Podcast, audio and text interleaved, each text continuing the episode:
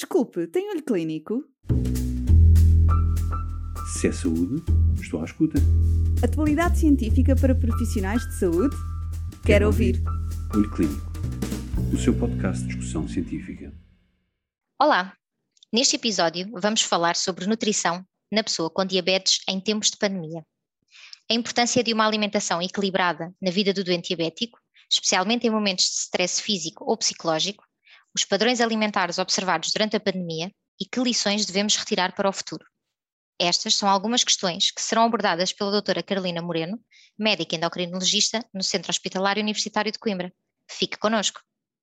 Olá Carolina, muito obrigada por estares hoje connosco. E sobre este tema, a primeira pergunta que gostaria de te colocar é qual a importância da alimentação equilibrada na vida da pessoa com diabetes em momentos tão desafiantes de stress físico e psicológico como os que vivemos hoje em dia. Olá Silvia, muito obrigada uh, por estar aqui pelo convite e obrigada a todos os que nos ouvem. Uh, realmente é muito pertinente falarmos desta questão. Uh, teve um grande impacto em todas as nossas vidas, especialmente das pessoas com diabetes, e há aqui muita informação interessante e que depois podemos extrapolar para o futuro realmente o bem-estar físico, psicológico e a mudança de comportamentos de risco uh, fazem parte daquilo que chamamos um, um, tratamento adequado da pessoa com diabetes mellitus. Uh, e numa situação de stress intenso, sabemos que estes fatores são importantes e se relacionam diretamente com o cumprimento uh, da, da terapêutica médica nutricional. Uh, em momentos de stress, uh, é especialmente importante ter uh, hábitos nutricionais bem estabelecidos, tanto a nível de qualidade, quantidade e horários. Isso é um trabalho que já deve ter sido desenvolvido previamente, da, fruto da relação médico-doente, e a pessoa tem que estar absolutamente esclarecida uh, e interessada nesse componente tão importante do seu tratamento de diabetes para permitir depois que haja uma adaptação individual a novas condições uh, e que esta adaptação não ponha em causa as necessidades básicas do tratamento de diabetes e não prejudique o seu controle glicêmico. todos nós passamos por fases mais complexas e desafiantes que uh, obrigaram a, um ajuste de, da nossa vida, dos nossos horários, das nossas atividades.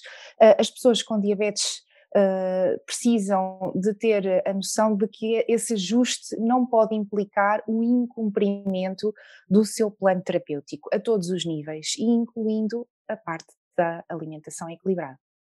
E quais as principais diferenças que observaste nos padrões alimentares das pessoas com diabetes durante a pandemia? Uh, ora, percebemos que a diabetes e a obesidade são fatores de risco para a doença grave na infecção Covid-19 e isso foi amplamente difundido pela comunicação social e foi uh, captado penso que com clareza por todas as pessoas. E também percebemos que o status nutricional pode ter um papel importante na resposta imunitária. Ora, isto vai trazer ao de cima realmente a importância de, um, de uma alimentação equilibrada a todos os níveis e também na infecção Covid-19. Uh, e, simultaneamente, uh, as pessoas, ao perceberem a importância destes fatores, uh, viram-se também abraços com mais tempo e mais disponibilidade para adotar medidas de estilo de vida que visam promover saúde, higiene e bem-estar.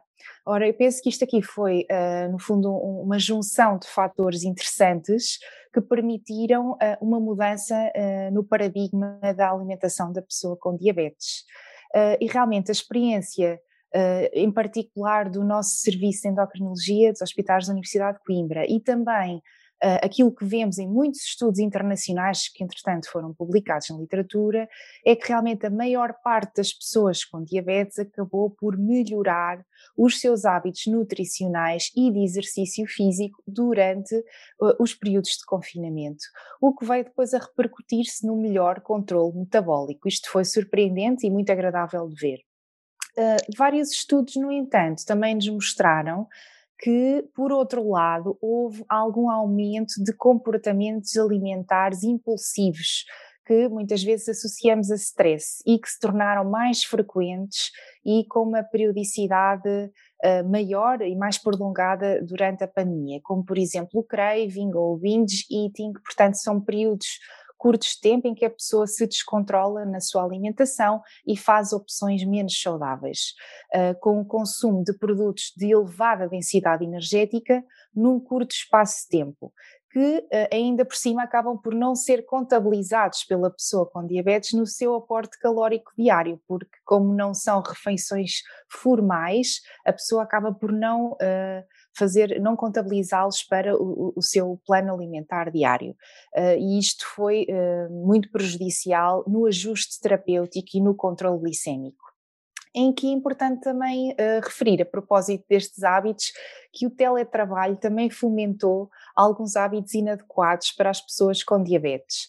Uh, por exemplo, a ingestão alimentar em frente ao computador, sem abandonar a mesa de trabalho, e ainda por cima houve uma proliferação uh, de produtos que muitas vezes são publicitados como saudáveis, como por exemplo a fruta desidratada, uh, as bagas de goji, os frutos secos, etc. Estamos todos muito familiarizados com estes produtos que se consomem de uma forma rápida e fácil, de elevada densidade energética uh, e muitas vezes estes hábitos que infelizmente vieram para ficar, não é? Com um consumo rápido e, e, de forma não contabilizada, acabam por prejudicar muito ao final de um longo espaço de tempo o controle glicémico.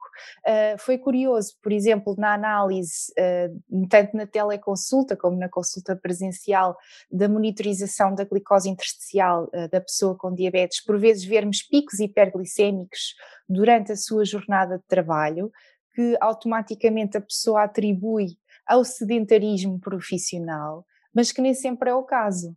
Uh, por vezes pode ser este aporte calórico inapropriado e que não é contabilizado pelo doente e que temos ali que investigar um bocadinho mais em pormenor durante a consulta para percebermos uh, estes hábitos errados que se desenvolveram e que podem ter vindo para ficar.